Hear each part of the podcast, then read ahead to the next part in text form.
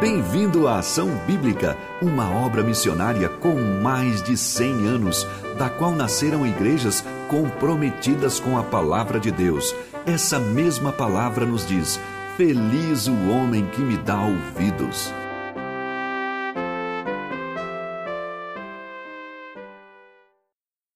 Feliz Natal! O Salvador chegou e continua conosco. Eu queria orar com você, com vocês nesta manhã. Senhor Deus, muito obrigado por tudo aquilo que nós já vimos, já ouvimos e se há uma razão de estarmos aqui, é por tua causa, Deus, por esse grande amor, por ter nos enviado o teu filho, ter se revelado a nós através de Jesus. E nesta manhã o culto é para ti, Deus. Vindo de corações imperfeitos, de mentes que não são santas, mas através de Cristo. Nós, o Senhor nos convida a este culto e nós o fazemos nesta manhã com alegria nos nossos corações, dedicando, Deus, toda a honra, toda a glória ao único Deus vivo e verdadeiro. Abençoa-nos nesta manhã e abençoa este dia onde a tua palavra é cantada, é pregada. E Deus, que o Senhor faça bem aos nossos corações, porque nós precisamos de ti. Em nome de Jesus. Amém. Eu queria considerar com vocês nesta manhã é, nas genealogias de Mateus e Lucas. E talvez você pense assim, pastor, genealogia no culto de Natal, esse monte de nome que não interessa a ninguém. Só que a genealogia de Jesus, ela é diferente. Nós temos muitas informações a respeito dessa lista de tantos e tantos nomes e nós vamos, apesar de, de parecer que não está muito ligado com o Natal, tem tudo a ver e é uma genealogia que está aí na palavra de Deus, descrita e relatada pelos dois evangelistas que deram detalhes do relato do Natal. Então ela tem aí, elas têm a sua importância, o seu lugar, aquele que for anunciado desde lá da, do passado, aquele que fora prometido e chegou há cerca de dois mil anos atrás, e o bom é que não foi apenas um evento passado, como foi, mas nós temos ainda a presença dele conosco hoje de manhã. A primeira coisa que eu queria lembrar, para quem talvez está nos ouvindo aí, tem alguma dúvida, é que Jesus, ele não apenas nasceu, apareceu e, e veio há dois mil anos atrás, no Natal que nós comemoramos. O evangelista João nos diz que ele já estava no princípio com Deus. Então, não podemos olhar para esse Jesus, que é o próprio Deus, como aquele que de repente, só depois de, da história rolar, há dois mil anos atrás, apareceu. Sim, Deus se revelou em Jesus pela primeira vez, de forma completa e plena, há dois mil anos atrás. Mas Jesus, que é Deus, sempre existiu. Então, pensando nas genealogias, o foco qual é? A primeira lição de hoje de manhã. O foco da história de Deus para o mundo está em Cristo Jesus. O Novo Testamento inicia contando para nós a genealogia de Jesus Cristo. É o Deus de todas as gerações. A gente acabou de, de, de ouvir tudo isso. É o Senhor Jesus, o Deus para todas as gerações. E o Novo Testamento, quando começa com isso, ele está linkando lá desde Adão e dizendo: olha, aquele que for anunciado chegou. A sua ascendência é essa. E aí vem a lista de nomes. Bonito isso, né? O, o Novo Testamento está como que fechando ou iniciando, né? Essa, essa primeira etapa e nos apresentando o Senhor Jesus, vindo lá desde Adão. A genealogia de Lucas remonta até Adão. Então, lembre-se: Natal é o Senhor Jesus e é o foco da história do universo. Se tivéssemos que resumir essa história, ela é centrada em Jesus. E quando a gente entende isso, então a gente entendeu o que Deus, desde toda a eternidade, pensou se revelar em Jesus, aquele que salva, aquele que dá esperança, aquele que pode trazer um sentido para a nossa vida aqui e por toda a eternidade. Então vamos ler essas genealogias, eu não vou ler ela inteira, uns, uns trechos, mas vou começar com a de Mateus. Então, se você chega em Mateus 1 e costuma pular, hoje você vai ler aí com a gente, tá? Mateus 1, 1, você tem aí também na telinha para acompanhar livro da genealogia de Jesus Cristo, filho de Davi, filho de Abraão. Abraão gerou a Isaac, Isaac a Jacó, Jacó a Judá e a seus irmãos. Judá gerou de Tamar a Pérez e a Zera. Pérez gerou a Esrom, Esrom a Arão, Arão gerou a Aminadab, Aminadab a Nasson, Nasson a Salmão, Salmão gerou de Raabe a Boaz, este de Ruth gerou a Obed e Obed a Jessé. Jessé gerou ao rei Davi e o rei Davi a Salomão, da qual fora a mulher de Urias. Salomão gerou a Roboão, Roboão a Abias, Abias a Asa, Asa gerou a Josafá, Josafá a Jorão, Jorão a Uzias, Uzias gerou a Jotão, Jotão a Acas, Acas a Ezequias. Ezequias gerou a Manassés, Manassés a Amon, Amon a Josias, Josias gerou a Jeconias e a seus irmãos no tempo do exílio na Babilônia. Depois do exílio na Babilônia, Jeconias gerou a Salatiel e Salatiel a Zorobabel. Zorobabel gerou a Abiúde, Abiúde a Eliaquim, Eliaquim a Azor, Azor gerou a Sadoc, Sadoc a Aquim, Aquim a Eliúde. Eliúde gerou a Eleazar, Eleazar a Matã, Matã a Jacó. E Jacó gerou a José, marido de Maria, da qual nasceu Jesus, que se chama o Cristo. E ainda, Lucas, alguns trechinhos aí da genealogia de Lucas. Lucas capítulo 3, versículos 23 e 24, e depois 31 a 38.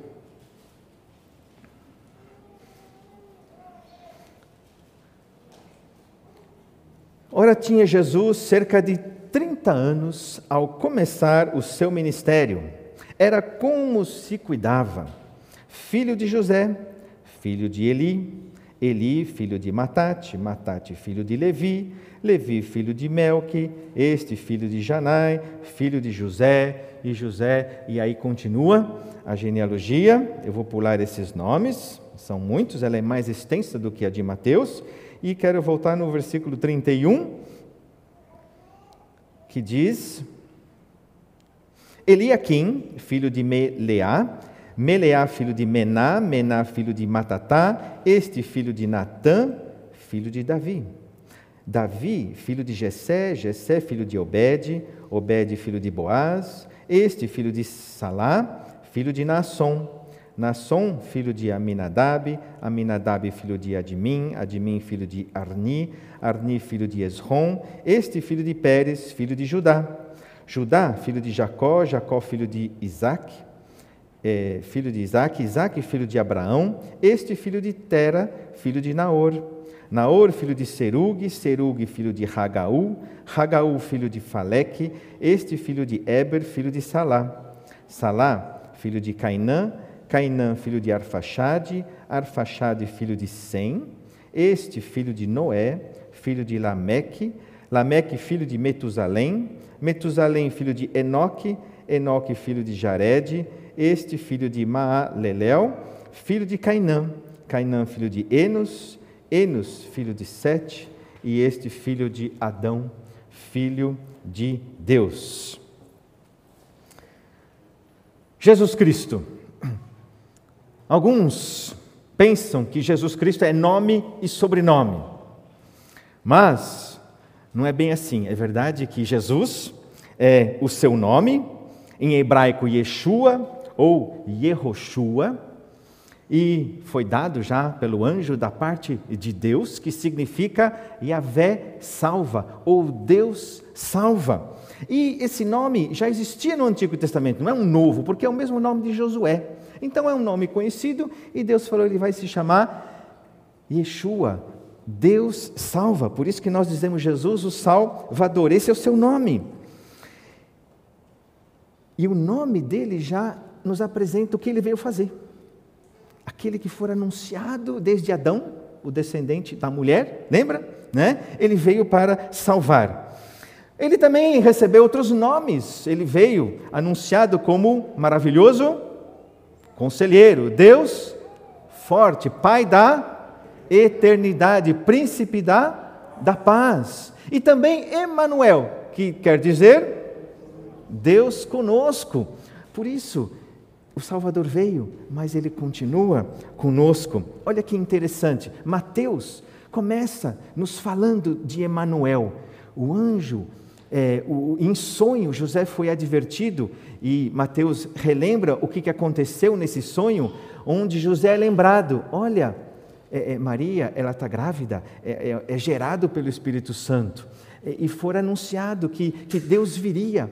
Esse menino que Maria está esperando é Emanuel, é Deus conosco, Deus presente. E como é que o evangelista Mateus termina o evangelho dele de Mateus? Eis que estou convosco todos os dias até a consumação do século. É presente, não é apenas um evento, Deus veio e foi embora. Ele veio e Mateus diz: ele continua, Ele está com você e está comigo. E essa é a segunda lição. Deus Emmanuel, Deus conosco. Em Cristo, nós temos a presença de Deus. Através do Espírito Santo que Ele mandou quando Ele subiu ao céu, nós temos a presença constante dEle conosco, com você. Ele esteve nesse ano com você, num ano atípico. É o mesmo Deus, presente da mesma forma, e Ele estará também presente nesse final de ano e no novo. Paz na terra entre os homens. Né? Glória a Deus nas maiores alturas e paz na terra entre os homens, a quem Ele quer bem. E aí, de onde vem então o título Cristo? Cristo é uma expressão, uma, um nome difícil, né? Epíteto, é como se fosse um, um aposto, como se fosse um título então, originalmente, né, é Jesus o Cristo. Então, o nome dele é Yeshua, Hamashia. Né? Então, Hamashia ou Mashiach é, é o Messias, é ungido. E que depois, então, com a, é, com a língua grega aí sendo é, predominante, foi traduzido do, do hebraico como Ho Christos, que significa Messias, que significa ungido. Então, Jesus Ho Christus, em grego. E o cristianismo, então, se difundindo no Império Romano, a, a língua, você sabe, no Império Romano foi o latim. Então, no fundo, deveria ter sido trazido por, é, traduzido por Jesus, unctus, unctus que seria ungido, o Messias seria essa palavra em latim, mas devido ao prestígio da língua grega, foi simplesmente adaptado. Então manteve-se o Jesus Christus, né? em, em latim, mas herdando aí a palavra grega. E daí chegou para nós Jesus Cristo, porque no latim não tem artigo. Mas a gente poderia dizer Jesus, que é o Salvador, o Cristo, né? o Messias, o ungido. E então aí vai para todas as outras línguas. Então ele carrega esse sentido aí de ser o Salvador e ser aquele que foi anunciado, que foi escolhido, que foi ungido para vir a este mundo e ser o Salvador da, de toda a humanidade. Aquele que já para Adão e Eva fora anunciado como aquele que esmagaria a cabeça da serpente. Percebe? Então, o Natal não é apenas um evento há dois mil anos, é, é, no fundo a concretização de um plano eterno de Deus, desde toda a eternidade, chega, então, e, e o Natal vem carregado desse significado que é esse projeto eterno de Deus. As genealogias de Jesus Cristo em Mateus começa em Abraão e vai até Jesus, passando por Davi, enfim, toda aquela lista de nomes, com um foco na ascendência de José. A genealogia de Mateus está pensando em tratar da ascendência de José. Já a de Lucas ela começa em Jesus, então faz o caminho contrário, e vai até lá atrás para Adão, também passando por Davi e Abraão e outros nomes, mas Davi é um ponto de, de convergência aí importante que a gente vai ver daqui a pouco. E a de Lucas, então, ela tem como foco a ascendência de Maria. Se Mateus está contando, está narrando para judeus tem um foco aí, o, o rei, né? É, é, já o Evangelho de, de Lucas enfatiza a, humanidade do Senhor Jesus. Então, Lucas, a ascendência aí de Maria, e a de, a de Mateus, a de José. Olha o que, que nos diz Mateus 1,16. E Jacó gerou a José, marido de Maria, da qual nasceu Jesus, que se chama o Cristo. A genealogia de Mateus, ela não diz que, chegando lá em José, que José gerou a Jesus. Simplesmente fala que José, marido de Maria, da qual nasceu o Senhor Jesus. Então, é uma genealogia que enfatiza Jesus 100% como Deus. Jesus não veio do sangue e da carne de José. E aqui ressalta então a de Mateus a, a divindade do Senhor Jesus, sendo tendo sido gerado pelo Espírito Santo. Em contrapartida, a genealogia de Lucas, ela apresenta a humanidade de Jesus, quando diz lá em Lucas 3:23, ora tinha Jesus cerca de 30 anos ao começar o seu ministério, era como se cuidava, filho de José, filho de Eli. Esse filho de José não tem artigo, é filho na expressão, como a gente fala, é, é, minha filha, é, é cuidado, não faça isso. Eu posso falar isso para uma criança sem que eu seja o pai. E aqui é essa ideia, filho de José, como se cuidava, como as pessoas diziam que era. Olha, esse é José, é, é, é o, é o, pai, o, o, Jesus é o filho de José, mas não atribuindo a paternidade, mas de forma legítima é aquele que, que cuidou do Senhor Jesus. E aí, quando continua, fala é, filho de José, filho de Eli. E se você olhar para a genealogia de Mateus, o pai de José é Jacó e não Eli. Então aqui Eli é o pai de Maria. Então você tem Lucas, aí Eli e depois toda a ascendência até chegar a Adão, mostrando então a, a árvore aí da Maria. E a de Mateus mostrando a árvore de, de José. O versículo 38, ainda dessa é, genealogia de Lucas, diz: Cainã, filho de Enos, Enos, filho de Sete, e este filho de Adão, filho de Deus. Olha só, apresenta Maria como tendo sua origem lá em Adão. E aí nós temos então 100% é, revelado aqui, mostrada a humanidade do Senhor Jesus. Então são genealogias que apresentam Jesus tendo vi, vindo em carne, mostrando essa. É, é essa sequência toda e apresentando Jesus como sendo 100% Deus e 100% humano. Por isso que ele, que ele pode fazer o que ele veio fazer, salvar, porque ele não veio carregado da natureza pecaminosa como nós, veio do céu. Então ele é justo, limpo de todo o pecado, portanto, suficiente e único e capaz de morrer por nós, pagando o preço da da nossa morte devido aos nossos pecados. E se você olhar no final, filho de Adão, filho de Deus. Então remonta a quem? A Deus, que é o Criador de Adão, Criador de todos os seres humanos, mas também nos mostrando que, apesar de Jesus ter vindo de Adão, ele é filho de Deus, então ele é divino e não apenas 100% homem. E a terceira lição, então, quando a gente olha para esse Jesus 100% humano, é que Deus conhece o que você passa.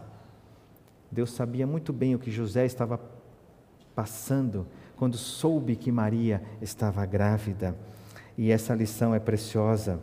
Um Jesus que veio em carne, que nasceu como bebê, que cresceu como criança, adolescente, jovem, adulto, ele sabe aquilo que você passa, aquilo que você está atravessando nesse ano e vai passar nesse final de ano. É um Senhor Jesus que teve fome, que teve sede, que foi rejeitado, que foi é, maltratado, que chorou.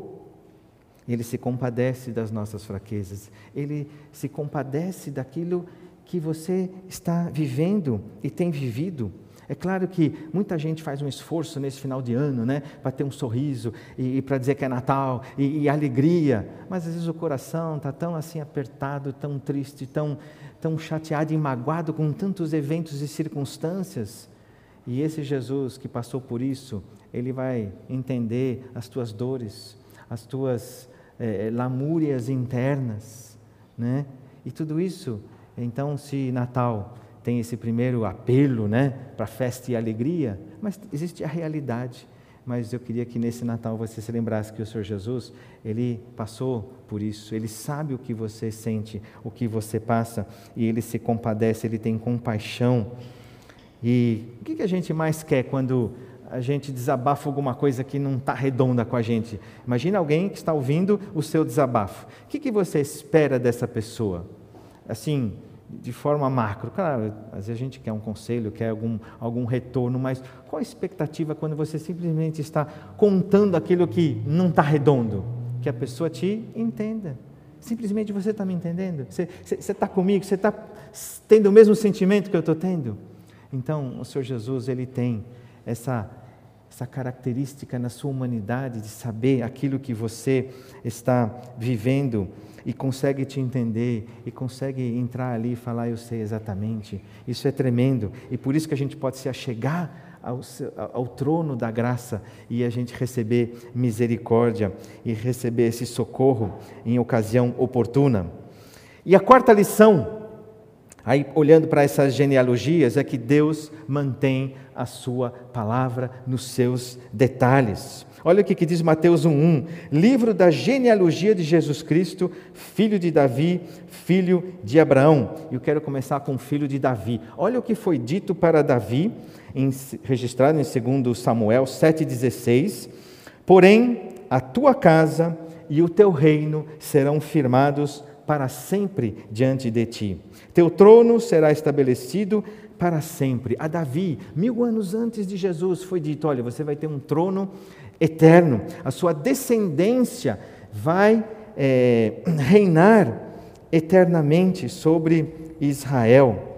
E foi dita a mesma coisa para Maria. O anjo Gabriel, quando veio anunciar, disse lá em Lucas 1: Deus lhe dará o trono de Davi, dizendo a respeito desse menino que iria nascer. Deus lhe dará o trono de Davi, seu pai, ele reinará para sempre sobre a casa de Jacó, e o seu reinado não terá fim. Jesus, como descendente de Davi, ele é candidato a rei, ele é aquele que teria todas as condições para assumir essa, essa profecia. É assim nas, nas monarquias. É, é, a sucessão é hereditária, passa de pai para filho, filho para o neto e assim por diante. E aí alguém vai perguntar, mas os irmãos de Jesus também não seriam é, capacitados ou não seriam é, é, candidatos a esse trono? Daqui a pouquinho a gente vai ver que eles não poderiam, o único que poderia vir é, e se assentar no trono é o Senhor Jesus. Jesus é o descendente legítimo, legal de Davi para se assentar no trono de Davi. E é assim que ele iniciou seu ministério, proclamando um reino, estabelecendo um reino, ainda não um reino geográfico sobre Israel, mas um reino espiritual que está aí acontecendo, mas um dia ele vai voltar e vai sentar no trono para é, reinar e governar aí sobre Israel, mas por enquanto ele já é rei e só ainda não tem esse trono físico aqui, mas ele quer é, reinar na sua e na minha vida. E ele foi reconhecido pelos pelos, pelas autoridades romanas, foi colocada a plaquinha lá em cima da cruz, Rei dos Judeus. Quando Jesus perguntou para os fariseus: Olha, esse, esse rei que, que deve vir, esse Messias, esse ungido, o, o que, que ele vai ser? Eles falaram: Filho de Davi. Então eles não reconheceram Jesus como sendo esse, mas sabiam que teria que vir esse alguém e que seria reconhecido como filho de Davi. Então Jesus ele foi reconhecido, né, como sendo esse rei legítimo, legal e capaz de cumprir essa profecia que fora dita a Davi. Só que Jesus não foi apenas é, prometido para suceder aí o trono de Israel, mas ele esse rei de amor. Mas, mas na genealogia de, de Lucas, vindo de Maria, ele também é o rei que veio de sangue, capaz de se assentar no trono. E já já a gente vai ver que bonito isso, porque de José, ele não é de sangue, mas foi reconhecido José como o pai dele, como Jesus como sendo filho, então já teria aí a, a, possibilidade de ele ser rei. Mas de Maria, ele é também da carne de Maria, de sangue, e que Maria remonta a Davi. Lembra o ponto de convergência? Um dos pontos é que tanto José tem na sua linhagem Davi, quanto Maria também tem na sua linhagem Davi. Mas antes de a gente chegar lá, a lição 5, hoje de manhã é Venha o teu reino. Os magos reconheceram aquele bebê, aquela criança, como sendo o rei que estava, que tinha vindo neste Natal. Não veja apenas Jesus como sendo aquele pequeno bebê na manjedoura, mas é um rei que veio reinar. E quando você ora o Pai Nosso e diz: Venha a nós o vosso reino, ou venha a mim o teu reino, você está dizendo: Olha, vem reinar na minha vida. Você está se colocando como servo. E a minha pergunta para você nessa manhã: você conseguiria dizer, Deus, reina na minha vida nessa próxima semana? Reina na minha vida até o final do ano? Reina na minha vida no ano que vem? Você aceitando essa, essa, esse Rei soberano, Rei de amor, e você se submetendo a Ele? Seja feita a tua vontade na minha vida Diga isso. Diga isso nesse final de ano, agora aí sentado em voz baixa.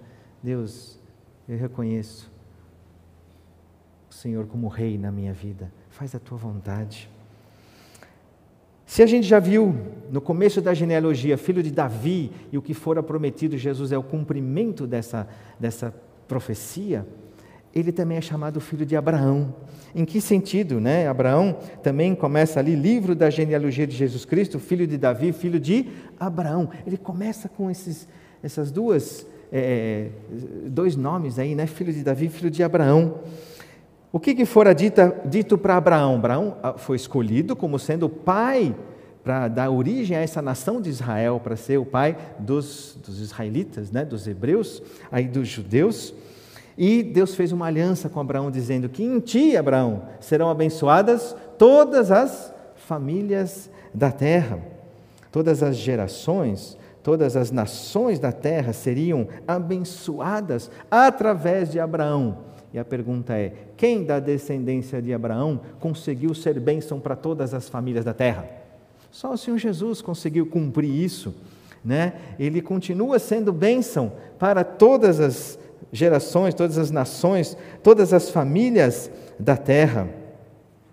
Jesus também cumpriu a promessa feita a Abraão de ser bênção para todos. Ninguém mais conseguiu preencher isso a não ser o Senhor Jesus. Então, tanto vindo de, de Davi para se sentar no trono, quanto vindo de Abraão para ser bênção, é Jesus, quando chega, que consegue ser aquele que, que cumpre tudo isso.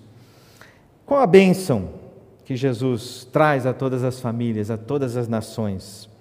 Qual a bênção profunda, duradoura, senão a vida que Ele veio dar? A bênção maior que você recebeu, que você está aí nos ouvindo, que pode receber se você ainda não tem, é a vida, e a vida eterna.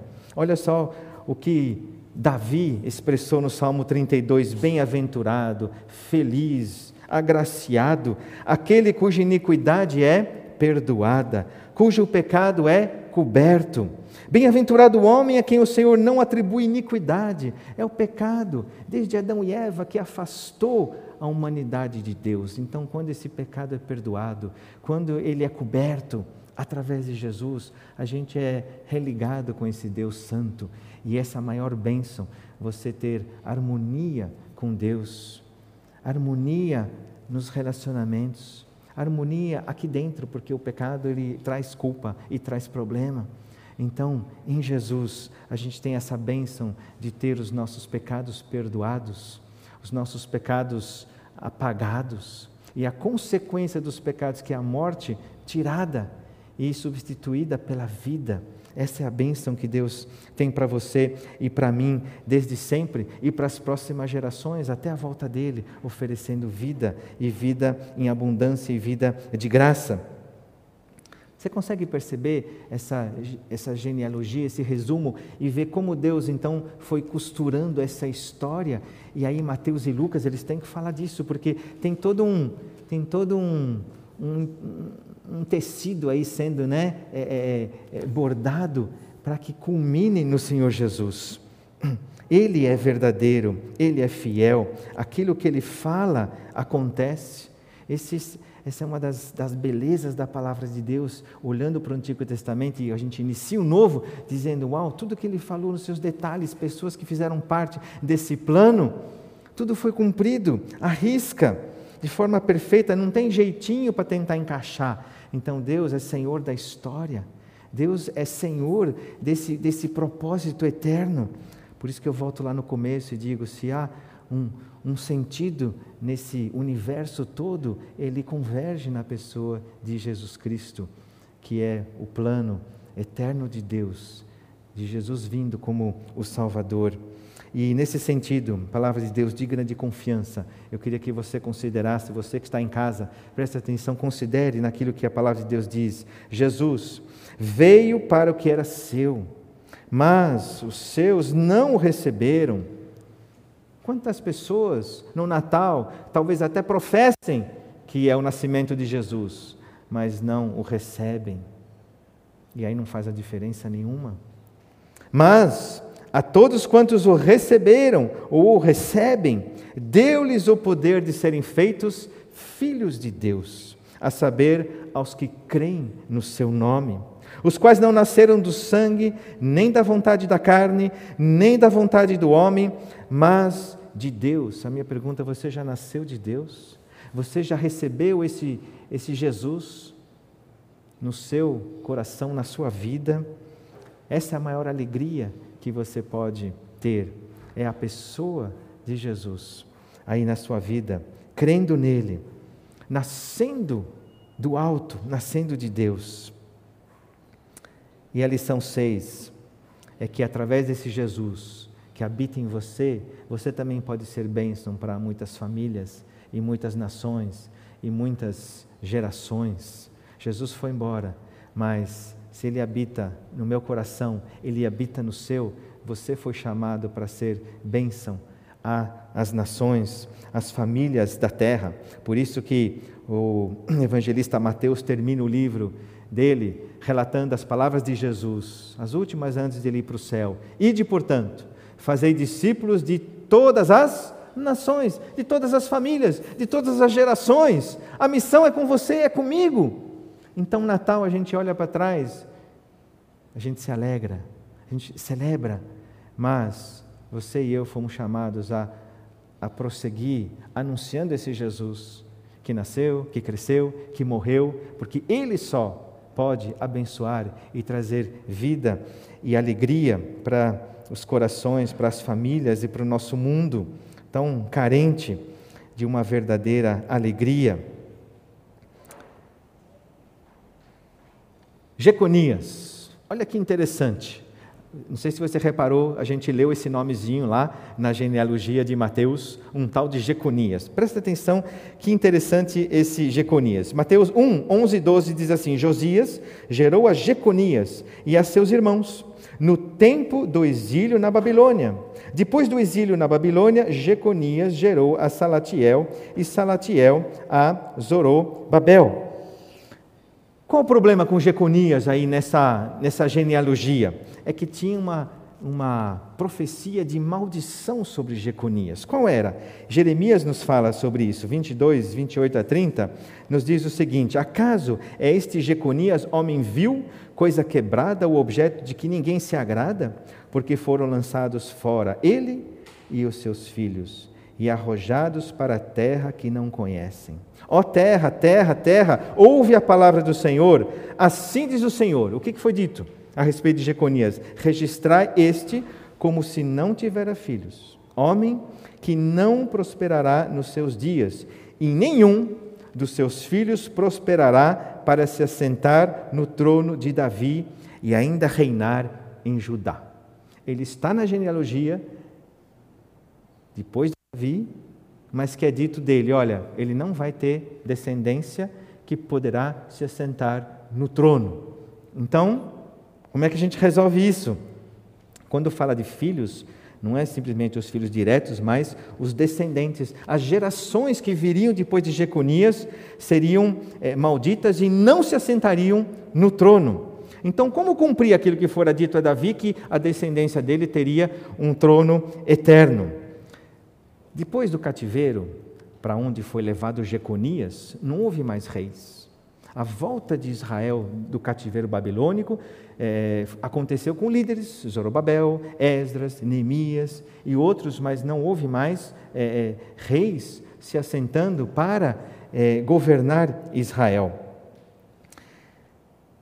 Mas quando chega Jesus, ele é anunciado e proclamado como rei. E aí, o que acontece? Se Jesus tivesse nascido da carne e do sangue de José, ele seria maldito e não conseguiria se assentar no trono.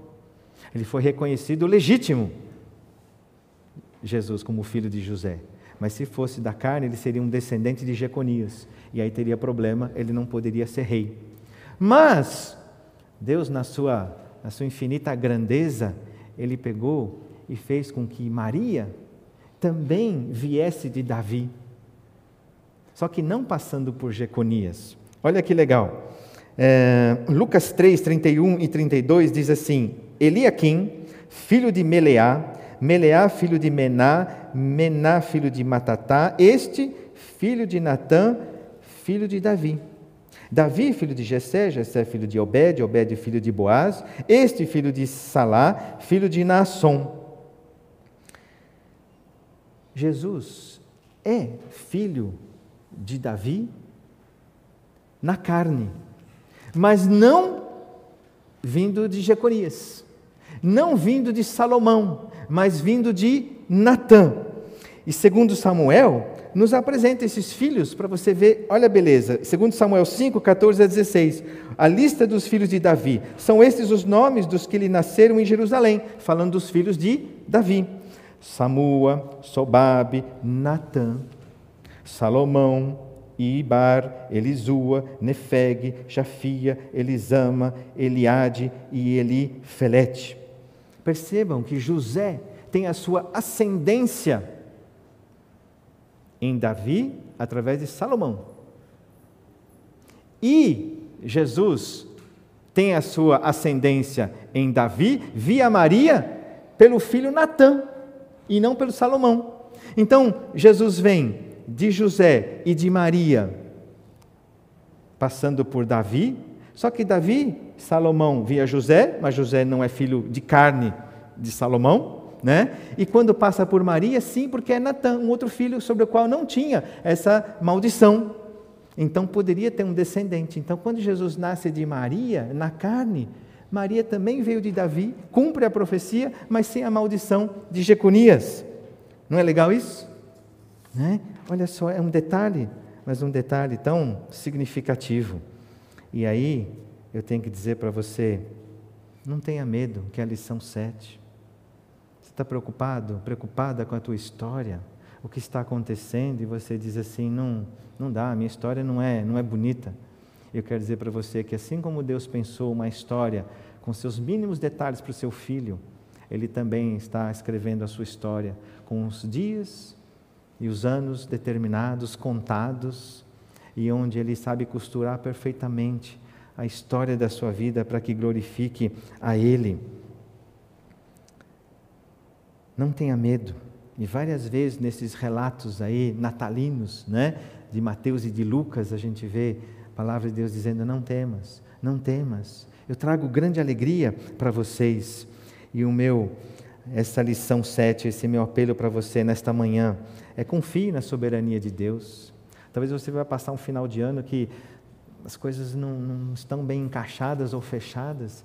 E eu quero dizer, olha, Deus, Ele escreveu a sua história, para que a sua história, mesmo que pareça não ser muito linear, mas que essa história glorifique a Deus, que essa história faça sentido, mesmo que você não entenda tudo agora, mas ela vai fazer sentido chegando mais para frente, vai falar assim: se você viveu nessa dependência de Deus, descansando nele, a sua história faz todo o sentido. Hoje de manhã, alguém veio aqui para retirar alguma coisa da nossa igreja, mas não pôde ficar, e ela falou assim: Eu sou cuidada por Deus. E ela falou assim, de forma tão profunda, dizendo assim: mesmo sozinha, eu sei que Deus está cuidando de mim. E quando a gente entende que Deus é Senhor sobre a nossa história, a gente vive tranquilo. A gente não precisa mais de ansiedade, não precisa sair aí é, gritando, esperneando, mas a gente descansa, porque a gente se aquieta naquele que diz: Eu sou soberano, eu sou Senhor da sua vida, da sua história, das coisas que aconteceram na segunda, na terça, na quarta, na quinta. Mas o que eu digo, não vai dar jeitinho para as coisas. Deixa Deus conduzir. Sabe, quando eu digo jeitinho, eu estou pensando em jeitinhos errados, para a gente tentar corrigir as coisas. Não. Viva a história que Deus escreveu para você. Ela é a melhor. Ela faz sentido. E assim você vai ser bênção para as famílias da terra. Você vai ser bênção para muita gente que está aí é, do seu lado e que Deus tem colocado. Olhando mais uma coisa nessa genealogia, é que a gente vê que Deus não escolheu pessoas nobres, perfeitas, santas e puras, da onde viria o Senhor Jesus, aquele sem pecado nenhum.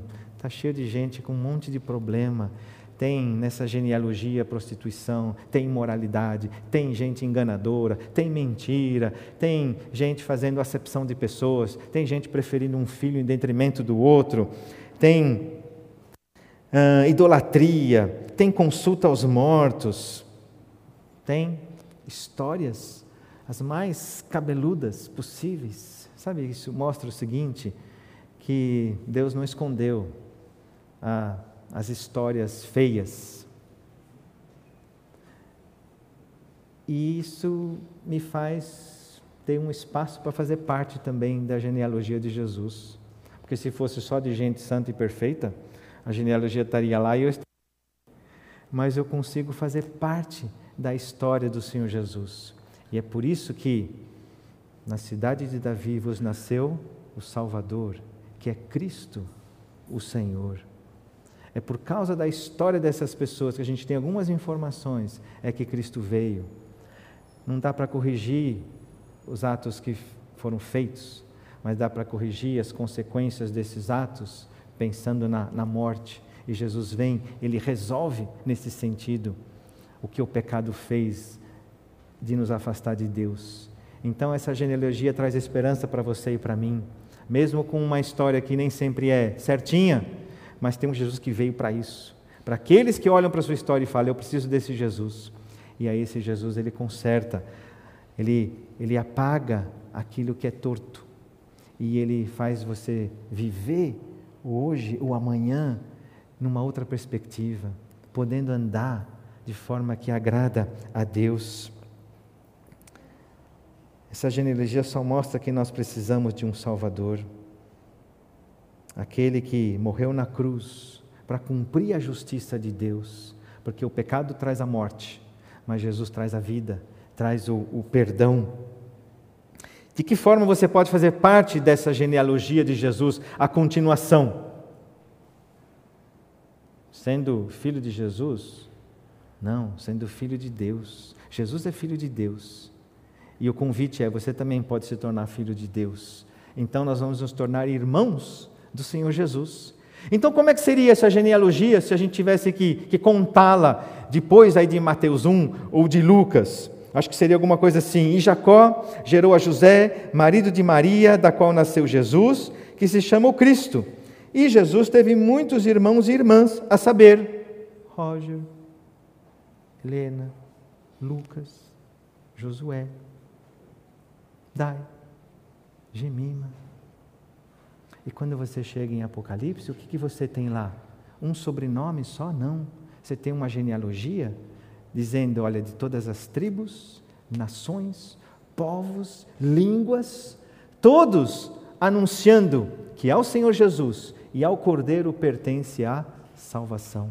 Você tem pessoas de todas as famílias, todas as nações, tribos, línguas, esses irmãos de Jesus, essas irmãs de Jesus, proclamando que em Jesus pertence a salvação. Então, o convite é: arrependa-se dos seus pecados, creia em Jesus como Salvador, como aquele que for anunciado, o único capaz de resolver o pecado da humanidade. E você então entrará na família de Deus. A lição 8 é essa: você pode fazer parte da família de Jesus. E Jesus, certa vez, alguém lhe disse: Tua mãe, teus irmãos estão lá fora e querem falar-te. Porém, ele respondeu ao que lhe trouxeram o aviso: Quem é minha mãe e quem são meus irmãos? E estendendo a mão para os discípulos, disse: Eis minha mãe, eis meus irmãos. Porque qualquer que fizer a vontade de meu Pai celeste, esse é meu irmão, irmã e mãe, para fazer parte da família de Deus. Para que esse Natal faça sentido, eu preciso fazer a vontade de Deus. Não basta ter boas intenções. Nessa época do ano, parece que o mundo tem boas intenções e professa boas intenções, mas isso não muda nada, absolutamente nada. O que muda é fazer a vontade do Pai, obedecer à lei de Deus. É por isso que o amor bíblico ele é expresso em obediência à lei de Deus. Ele é expresso quando eu sigo os mandamentos de Deus. Senão, é uma conversa. E eu tenho percebido cada vez mais como o mundo fala de amor, mas não é o amor bíblico, porque não vem acompanhado de obediência, de submissão aos mandamentos de Deus, à palavra de Deus, à verdade revelada nas Escrituras.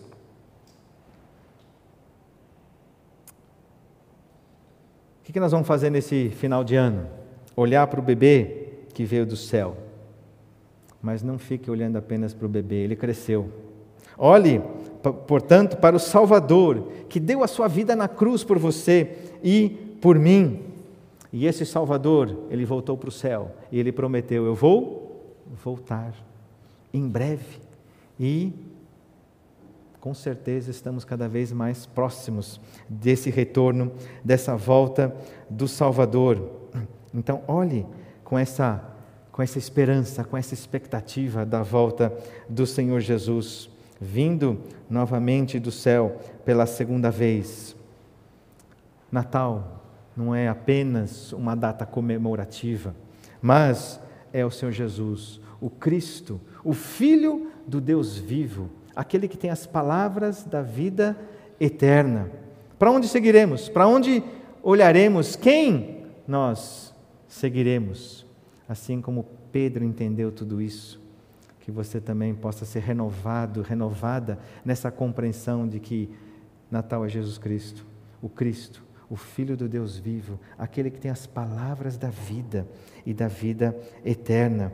E não tem nenhum lugar para onde ir melhor do que ir na direção do Senhor Jesus, seguindo aqui as palavras dele, porque essas trazem vida, trazem esperança, trazem algo que só Ele pode dar, que nós não vamos encontrar em lugar algum. Então, Feliz Natal para você, nesse olhar de um Deus que se revelou em Jesus, de um Deus que teve o cuidado de dizer: olha, não é apenas um bebê que, que apareceu aí, um pouco especial, é aquele que foi anunciado desde Adão e que veio. E essa genealogia ela junta o antigo e o novo e nos empurra para olhar para o Apocalipse e dizer: olha, Deus está juntando pessoas por causa desse Natal, por causa desse, desse menino que revelou Deus, e está juntando pessoas para que nós o sirvamos aqui e nós o glorifiquemos por toda a eternidade. Um abençoado Natal para você e a sua família, um abençoado 2021 que está chegando também né? O Salvador chegou e ele continua conosco. Quando passar o Natal, dia 26, oh, murcha, né? Não, ele continua, é o mesmo, é o mesmo que, que trouxe tudo isso. Então, viva cada dia deste final de ano como se fosse sempre Natal. Viva o ano que vem como se fosse sempre o dia de Natal olhando para esse amor e essa graça que Deus trouxe para você, trouxe para a humanidade, para mudar a nossa história. Amém? Senhor Deus, muito obrigado porque nós temos na tua palavra essa revelação da vinda do Deus eterno na pessoa de Jesus Cristo, que nasceu como um bebê, sendo homem, passando por coisas como nós, mas sem pecado. E foi ali levado até a cruz. O Senhor se ofereceu ali por nós, para nos conectar com esse Deus Criador. Obrigado, porque Jesus é a vida, é o caminho, é a verdade. E nós te adoramos. Fazemos como os magos nesta manhã, fazemos como, como, como os pastores que ficaram alegres e surpresos e foram contar aquilo que tinha acontecido. Dá nos corações, Senhor Deus, que, que falam daquilo que Jesus fez em nós. E nós te dizemos obrigado por tão grande amor, por tão maravilhoso plano com seus detalhes. E nós vimos um pouquinho desse teu cuidado para que essa história ela fosse exatamente aquela que foi anunciada, foi descrita. E quantas outras coisas poderiam, poderíamos ainda falar que nos mostram essa fidelidade de Deus com a sua própria palavra, essa, esse cuidado para que cada palavra fosse cumprida. E nós então confiamos em Ti, como aquele que fala e acontece. E olhando para aquilo que ainda vai acontecer, nós também confiamos naquilo que está registrado neste livro.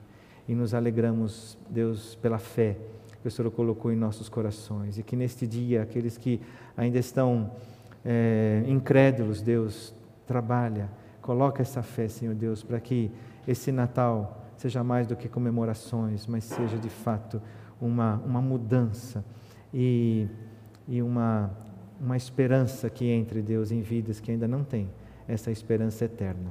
Abençoa, Deus, cada um dos meus queridos nesta manhã, os que estão aqui, os que estão em casa. Faz bem, Deus, as famílias que nós representamos e ao teu povo, neste nosso país, neste mundo, Deus.